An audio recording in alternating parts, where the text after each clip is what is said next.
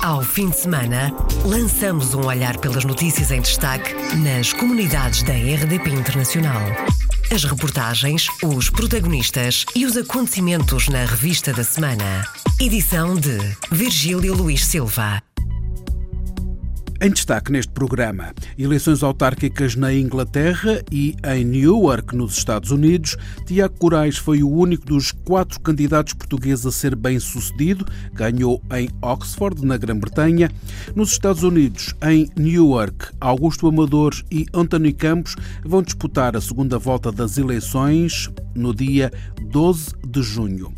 Todos os anos há menos crianças a entrar nas aulas de português na Suíça. Para Domingos Pereira, conselheiro das comunidades em Zurique, a incompatibilidade de horários e a dependência de Lisboa são as grandes razões para o abandono das aulas de português.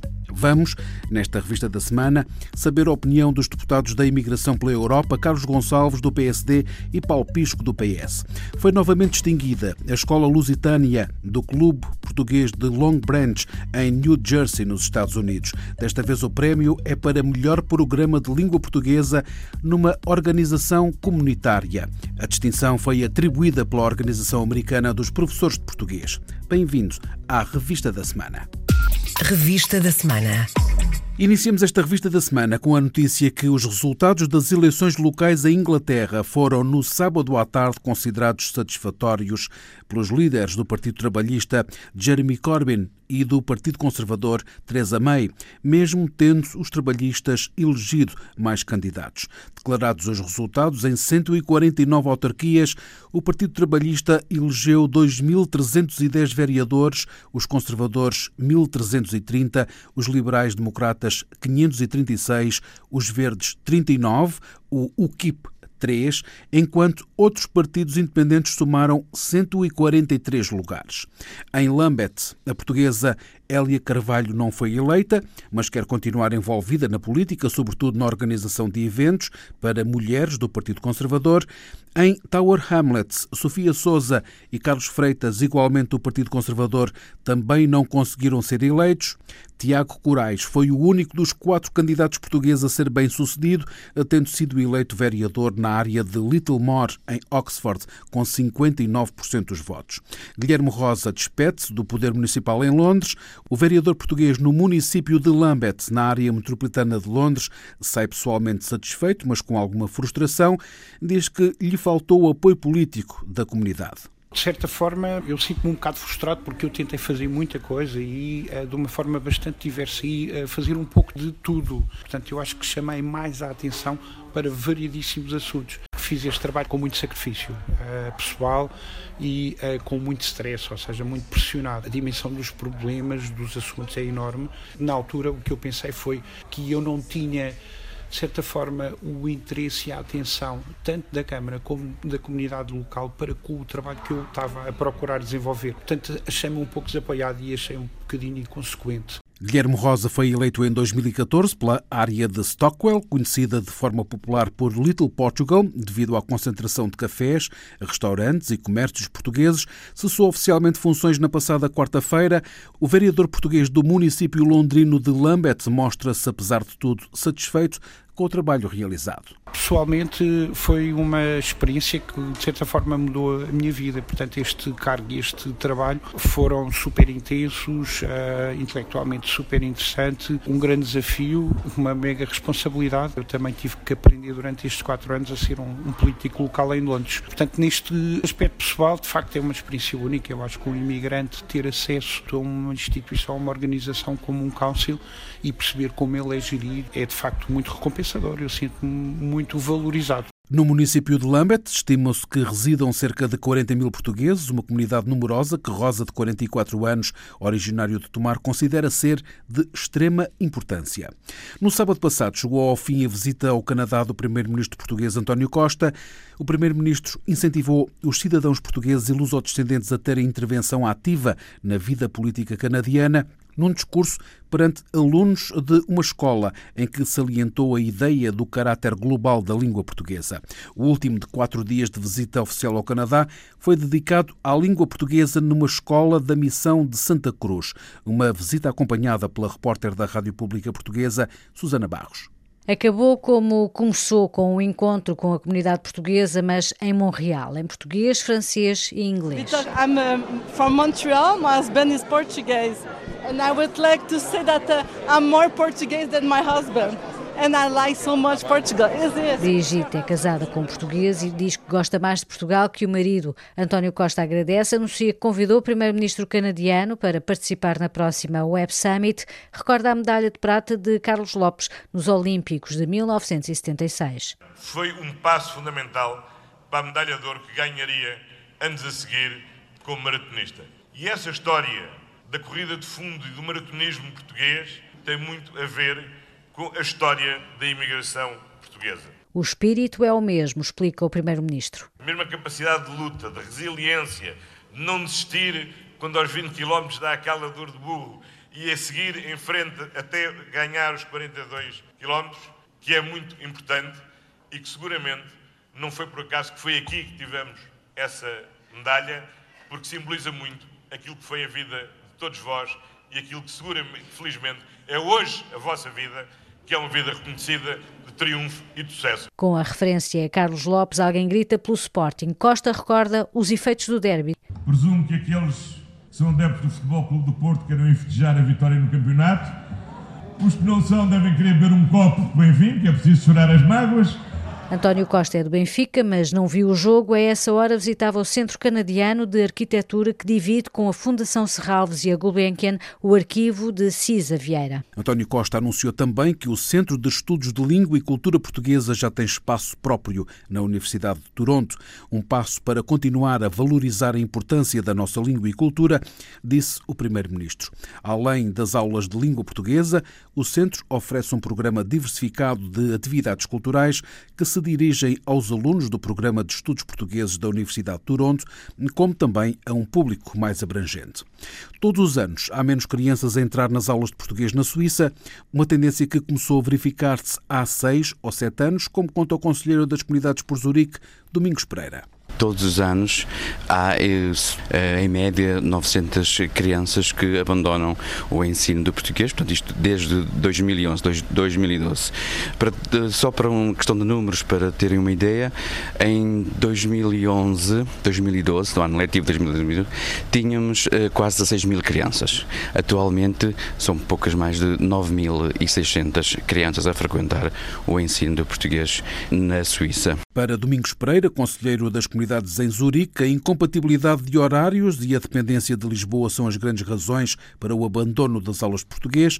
Por isso, o conselheiro das comunidades eleito por Zurique aponta um caminho. A solução é a independência de Lisboa e a autonomia das coordenações de ensino. As coordenações de ensinos devem cortar o vínculo que têm com Portugal, isto é, adaptar-se ao ritmo, aos calendários do sistema local. Quer dizer com isto, por exemplo, as inscrições terminam no final de março. Os encarregados de educação não têm qualquer feedback, coordenação de ensino, até uma semana antes do início das aulas. Porque eh, depois de eh, formarem os cursos, as coordenações têm que estar à espera da resposta de Portugal, isto é, em julho, se pode ou não pode eh, ter este curso, se pode ou não pode pedir mais professores. Ora, chegando ao início das aulas que iniciam na segunda quinzena de agosto, existem crianças, mas não existem professores para dar aulas. Domingos Pereira, conselheiro por Zurique, em declarações à IRDP Internacional. O Domingos Pereira foi um dos participantes do Dia da Língua Portuguesa, que decorreu no sábado da semana passada em Genebra, uma iniciativa da Associação Cultural Luso-Suíça Laços, que contou com a participação de vários conselheiros europeus das eh, comunidades. A integração nos países de acolhimento, a ligação a Portugal e o ensino da língua portuguesa foram alguns dos temas em foco. Um dia de festa com debates e animação e gastronomia lusófona com a língua portuguesa em pano de fundo. Sobre a oferta do ensino de português na Suíça, a opinião do deputado do PSD eleito pela Europa é que ela é desajustada da realidade por causa da grande quebra do número de alunos inscritos na aprendizagem de português. Todos os anos são, em média, menos 900 crianças a frequentar as aulas, uma tendência que começou a verificar-se há seis ou sete anos. Carlos Gonçalves conta na RDP Internacional que há alguma falta de vontade das autoridades suíças em integrarem o português no sistema de ensino e, por outro lado, a oferta é desadequada. O problema é muito mais complexo e não toca só a comunidade portuguesa na Suíça. Isto tem a ver, muito particularmente na Europa, com um modelo de ensino do português que está cada vez mais desadequado da realidade das próprias comunidades. Eu recordo aos ouvintes, do ponto de vista, que o modelo do ensino do português paralelo nasceu no final dos anos 70, quando estávamos apenas com comunidades de quase primeira geração, estava a segunda primeira geração a despontar. Hoje temos comunidades, muito particularmente na Suíça, muito mais integradas e, portanto, as pessoas sendo cada vez mais cidadãos daquele país, a oferta do ensino paralelo, para lá do horário normal, em condições diferentes do outro tipo de aprendizagem escolar, realmente não é, digamos, apelativo para, muito particularmente, os novos casais. Depois, há uma forte resistência das autoridades suíças para aquilo que é introduzir o ensino do português no ensino oficial ao mesmo nível do que, por exemplo, os meninos suíços e os portugueses que vivem na Suíça podem aprender a língua espanhola. Os Mas a eh, resistência suíços. das autoridades suíças prende-se com questões logísticas. As dificuldades com que a Coordenação Geral do Ensino tem, muitas vezes, em ter as salas de aulas para poder ter os cursos que são pagos pelo Estado português. Quando os nossos imigrantes pagam os impostos na Suíça, eu acho que as autoridades suíças deviam ter uma atenção diferente, até porque são quase 300 mil. Uma grande parte deles vão ficar a viver na Suíça. A opinião do deputado Carlos Gonçalves, social-democrata, eleito pelo Círculo da Imigração da Europa no programa Pontos de Vista. Para o deputado socialista Paulo Pisco, faz falta uma campanha de sensibilização junto dos encarregados de educação para os alertar para a importância da aprendizagem da língua portuguesa. Eventualmente, é necessário que haja uma grande campanha de sensibilização para a importância do português. É porque, de facto, nos últimos anos os dados demonstram que tem vindo a registrar-se uma quebra no número de alunos e, de facto, isso pode ter a ver muito com a motivação, com a compreensão da importância da língua. As pessoas queixam-se, acima de tudo, com os horários. Uh, não são nada apelativos, não é? Podem também dar o seu contributo. A questão da, até mesmo a questão das propinas podem dar o seu contributo. Há casos em que são abertos cursos até pelas autoridades locais e que depois não têm alunos, não há, não há portugueses interessados. E isto de facto é um problema. O socialista Paulo Pisco e o social-democrata Carlos Gonçalves para ouvir em podcast em rdpinternacional.rtp.pt no programa Pontos de Vista, conduzido pelo jornalista Paulo Sérgio, da RDP Internacional. Na terça-feira, houve eleições autárquicas em Newark. Três dos quatro candidatos a vereador na área leste de Newark são luso-americanos. Jonathan Seabra concorreu pela segunda vez ao cargo e é o mais novo dos três candidatos luso-americanos em Newark. Outro luso-americano, o ex-chefe da polícia, Anthony Campos, conseguiu 1.243 votos. Augusto Amadores e Anthony Campos vão disputar a segunda volta das eleições em Newark no dia 12 de junho um irá ser eleito vereador em Newark. Assim ditaram os resultados das eleições de terça-feira. A análise com Luís Pires, diretor do Luso-Americano. Vamos ter segunda volta nas eleições para vereador do bairro Leste Newark, que é o bairro onde existe a maior comunidade portuguesa em toda esta área. O vereador Augusto Amadores eh, não ganhou. Há 20 anos que está no poder, portanto, utilizando esta sua missão para tentar ajudar a comunidade que representa, mas surgiu um novo pássaro no telhado. Chama-se Anthony Campos. É um ex-chefe da polícia, também luso-americano, ainda que não seja muito fluente em português, mantém as suas raízes e as suas tradições. Teve excelente campanha nos clubes e associações por onde andou nos últimos meses. Amador adormeceu um pouco e o que é certo certo é que não conseguiu sair dos 1.500 votos e António Campos ficou-se pelos 1.200. Portanto, houve uma diferença de 46% para 38%. Quem ganhasse teria que o fazer com 50% mais um para conseguir eh, ganhar à primeira volta. Não o conseguiram, na medida em que houve outros três candidatos que distribuíram votos entre si. Jonathan Seabra, também o luso-americano, conseguiu 200 e poucos votos. O mesmo também com Cristal Fonseca, que se ficou também mais ou menos por essa marca. E depois uma ilustre desconhecida, Tanisha Garner, uma afro-americana de Newark, que também não conseguiu mais do que 120 votos. Ficam assim adiadas para o dia 12 de junho, dois dias depois do dia de Portugal em Newark, e essa data, sendo uma data importante para a comunidade portuguesa, poderá também trazer mais alguns votos, eh, tanto a um como a outro candidato, dependendo da campanha que tencionam fazer até lá. Amador é um homem eh, com muita experiência, o bairro Leste está na berra, como se costuma dizer, e é a cereja em cima do bolo da cidade de Newark, pelo seu desenvolvimento, pelo seu carisma, pela quantidade de restaurantes portugueses que tem, mais de uma centena só neste bairro, entre bares e restaurantes. Portanto, a comunidade americana procura o Bound para os seus momentos de lazer, eh, para almoçar, jantar, desfrutar, visitar o bairro. Mas nem tudo são rosas, por isso mesmo eles eh, baseiam-se em assuntos como limpeza de ruas, como asfaltamento de ruas, como proteção, ainda que este bairro seja um bairro calmo, não deixa de ser apetitoso para os candidatos que tentaram desta vez o seu lugar na variação, não o conseguindo. Portanto, Amador contra Campos, 12 de junho, em Newark. Luís Pires, diretor do Luso-Americano, e a análise à RDP Internacional sobre as eleições de terça-feira em Newark. No dia 12 de junho vai disputar-se a segunda volta das eleições, com dois luso-americanos na corrida, Augusto Amador e Anthony Campos, e um deles será eleito vereador em Newark.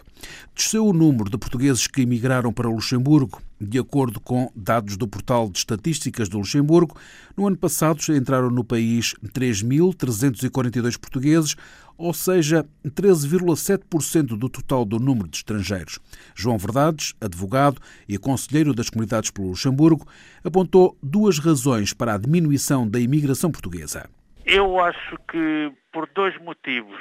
Ainda há em Portugal um aparente paradigma que o Luxemburgo é um Eldorado. O Luxemburgo é de facto um país que tem um, o salário mais elevado da Europa e dos mais elevados do mundo. No entanto, acho que as pessoas já se começaram a perceber uh, que o Luxemburgo não é um país fácil. Uh, se formos a ver o preço do alojamento, da habitação, da comida, uh, não é com o salário mínimo que, que, se consegue ter uma vida condigna. Talvez esse seja um dos factos que leva a que os números tenham vindo a decair um pouco e também, um, por outro lado, acho que a situação económica em Portugal está a melhorar pouco e pouco e que isso também faz com que as pessoas prefiram antes ficar em Portugal do que se calhar vir para o Luxemburgo. Mas a imigração vai continuar sempre a, a vir para o, o Grão-Ducado pode não vir com os fluxos que teve no, nos anos da crise. João Verdades, conselheiro das comunidades portuguesas pelo Luxemburgo, em declarações à IRDP Internacional, pelo quinto ano consecutivo diminuiu o número de entradas de portugueses no Grão-Ducado.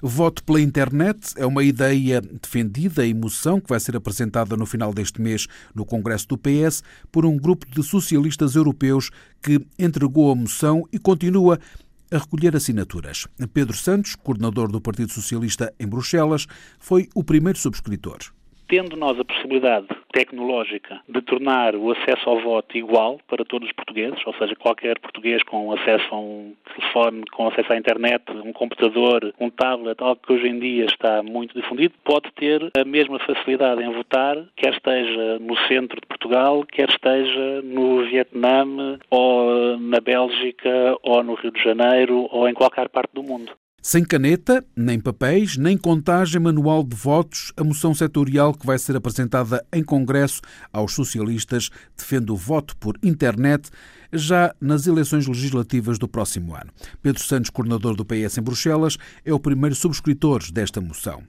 Na segunda-feira, universidades de sete países lusófonos juntaram-se na primeira Associação de Educação à Distância. O professor Dr. Paulo Dias, reitor da Universidade Aberta Portuguesa, contou à RDP Internacional que o objetivo é promover a inclusão através do ensino e criar uma oferta educativa conjunta nunca será demais salientar que é da maior importância a criação de uma associação de língua portuguesa, particularmente é uma associação de educação à distância dos países de língua portuguesa.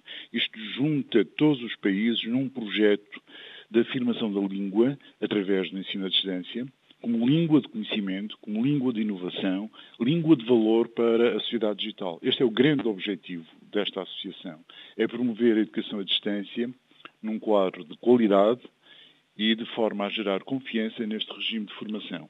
A Associação de Educação à Distância dos Países de Língua Portuguesa tem o patrocínio da Comunidade dos Países de Língua Portuguesa, CPLP, e integra a Universidade Aberta de Portugal e as congêneres de Angola, de São Paulo no Brasil, de Cabo Verde, de Moçambique, de São Tomé e Príncipe e de Timor-Loroçai.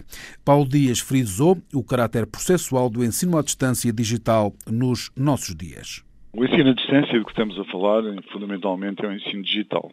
Estamos a falar de sistemas digitais. E aquilo que os nossos alunos terão pela frente serão ambientes digitais, imagino um Facebook, uma rede social, mas dedicada exclusivamente à aprendizagem. E aquilo que irá acontecer é que cada universidade irá contribuir com aquilo que faz de melhor, nas diferentes áreas, para sermos capazes de construir ofertas educativas conjuntas. Poderão ser em várias áreas, na matemática, nas ciências, eh, nas línguas. Agora, uma das características fundamentais aqui é que serão sempre em português. O reitor da Universidade Aberta de Lisboa. O lançamento desta associação foi formalizada na segunda-feira e inseriu-se nas comemorações do Dia da Língua Portuguesa e da Cultura da CPLP, que se assinalou no dia 5 de maio. Foi novamente distinguida a Escola Lusitânia, a escola do Clube Português de Long Branch, em New Jersey, nos Estados Unidos. Desta vez o prémio é para melhor programa de língua portuguesa numa organização comunitária. A distinção foi atribuída pela Organização Americana dos Professores de Português. O trabalho de equipa é o segredo, diz a professora Raquel Rosa é essencialmente trabalho de equipa e trabalho de qualidade. Eu costumo dizer que as pessoas veem o meu rosto, mas eu tenho muitas mães que trabalham comigo e que me ajudam e me apoiam em todas as aventuras que nós temos aqui nos Estados Unidos e em Portugal, que agora já, já atravessamos o Atlântico e vamos também a Portugal várias vezes. São estas pessoas que mantêm o, o espírito português vivo além fronteiras. Raquel Rosa, professora de português na Escola Lusitânia do Clube Português de Long Branch, em declarações à RDP Internacional. Mais um prémio para esta escola para o melhor programa de língua portuguesa. José Luís Carneiro começou na sexta-feira uma visita de quatro dias à região sul de França, onde vai começar por inaugurar um memorial português no cemitério de Beausoleil. Joaquim Pires, presidente da Câmara de Comércio e Indústria Franco-Portuguesa de Saint-Maxime e conselheiro das comunidades portuguesas pela zona de Marselha, contou à RDP Internacional as motivações que levaram à construção deste memorial. Estamos a fazer um memorial da Grande Guerra dos soldados portugueses que morreram aqui em França a guerra de 1914-1918. Como não há no sul de França nenhum, um, nenhum memorial de guerra, vamos a fazer uma grande estátua que vai estar no cemitério de Beausoleil. Beausoleil é a terra que está colada ao Mónaco, porque Beausoleil tem 15 mil pessoas a viver e sobre 15 mil pessoas há 5.500 portugueses, 37% de portugueses. No cemitério vamos a ter uma estela ao pé do memorial francês e italiano. Joaquim Pires disse com orgulho à RDP Internacional que a presença do Secretário de Estado das Comunidades é importante. O objetivo é esse, o nosso Secretário de Estado, José Luís Carneiro da Comunidade, vem a inaugurar este monumento com o Sr. Embaixador eh, Jorge Torres eh, Pereira de, de, de Paris, que vem também, temos cá os deputados e temos aqui as autoridades todas francesas e autoridades da Principalidade de Mônaco também. Isto é, é a primeira é a primeira coisa que faz, o nosso secretário de Estado está, está aqui, que é uma coisa importante para a comunidade portuguesa e para os nossos amigos franceses saberem que houve aqui 7 mil portugueses que desapareceram. Sobre os 7 mil, uns foram deportados para a prisão, mais 2 mil foram matados aquele dia, o 8 e o 9 de abril de 1918. O secretário de Estado das Comunidades explica a importância da homenagem. No sul de França não havia nenhum monumento, nomeadamente nesta região de Beausoleil, onde temos cerca de 6 mil portugueses, não havia um reconhecimento a esse esforço dos portugueses para esta batalha eh, que foi decisiva no âmbito da Primeira Guerra Mundial. Queria eh, sublinhar que se trata de uma iniciativa que envolve três cidades. Eh, por um lado, o nosso cônsul honorário em Nice, que é simultaneamente o presidente da Câmara de Comércio na região do sul de França. Envolve também uh, a MRI de Beausoleil e envolve do conjunto dos empresários que uh, se associaram e que este esforço. Na sexta-feira à noite, José Luís Carneiro vai estar no jantar anual da Câmara de Comércio e Indústria Franco-Portuguesa, onde vão ser atribuídos os prémios aos membros das organizações que mais se destacaram no ano passado. Para o Secretário de Estado das Comunidades, esta é uma oportunidade para valorizar os empresários da diáspora. É a primeira vez que participo nesta cerimónia, desde que desempenho funções governativas, e a minha presença significa, eh, naturalmente, a vontade que o Governo tem demonstrado de valorizar os empresários da diáspora enquanto alicerces de internacionalização da economia portuguesa e enquanto fator de atratividade de investimento em Portugal. José Luís Carneiro vai ainda visitar a Córcega, onde vai ter a oportunidade de estabelecer contactos com a comunidade portuguesa e com responsáveis políticos locais e regionais. Encerramos esta revista da semana com a notícia que mais de 80 convidados estrangeiros, a que se juntaram mais algumas dezenas de portugueses, participaram ontem na cerimónia de entronização de novos membros da Confraria dos Vinhos de Portugal, em Bruxelas. Nunca tanta gente participou, nunca tantos novos convidados e, ainda por cima, estrangeiros. Estão em Portugal para uma visita de cinco dias e ontem foi o grande dia com a cerimónia e um almoço de convívio na Quinta da Boeira, em Vila Nova de Gaia. Os candidatos foram tantos que as inscrições fecharam, como conta a secretária portuguesa da Confraria em Bruxelas, Isabel Rocha. Somos vítimas do nosso sucesso, não estamos à espera de tanta gente e, e agora estamos a ter que recusar porque não há mais espaço. Nem há mais espaço, nem há tempo para as entronizações, não, as pessoas não vão lá ficar o dia todo, porque depois é assim, metade vão da Bélgica e da França não conhecem nem as confrarias nem o produto defendido, nós temos que lhes explicar. A grande, grande, grande, grande maioria são tudo pessoas que pertencem a uma confraria. Normalmente é uma instituição que defende um produto ou uma região ou um folclore, etc. No intuito de uh, fazer conhecer e fazer publicidade e defender e, e guardar o património é sempre uma coisa, sobretudo cultural. Mantém viva a tradição. Quando nós estamos na diáspora, por exemplo, é super importante. 64 novos elementos da Confraria dos Vinhos de Portugal em Bruxelas, grande parte são estrangeiros e nunca houve tantos candidatos a confrades. A iniciativa foi da Ordem dos Companheiros de São Vicente, Confraria dos Vinhos de Portugal de Bruxelas, associação fundada em 1982 com o alto patrocínio do presidente de Portugal à época, o Sr. General Ramalho Lianes. A Confraria de São Vicente é composta por cidadãos portugueses e por cidadãos belgas. Fechamos assim esta revista da semana. Ao fim de semana, lançamos um olhar pelas notícias em destaque nas comunidades da RDP Internacional. As reportagens, os protagonistas e os acontecimentos na revista da semana.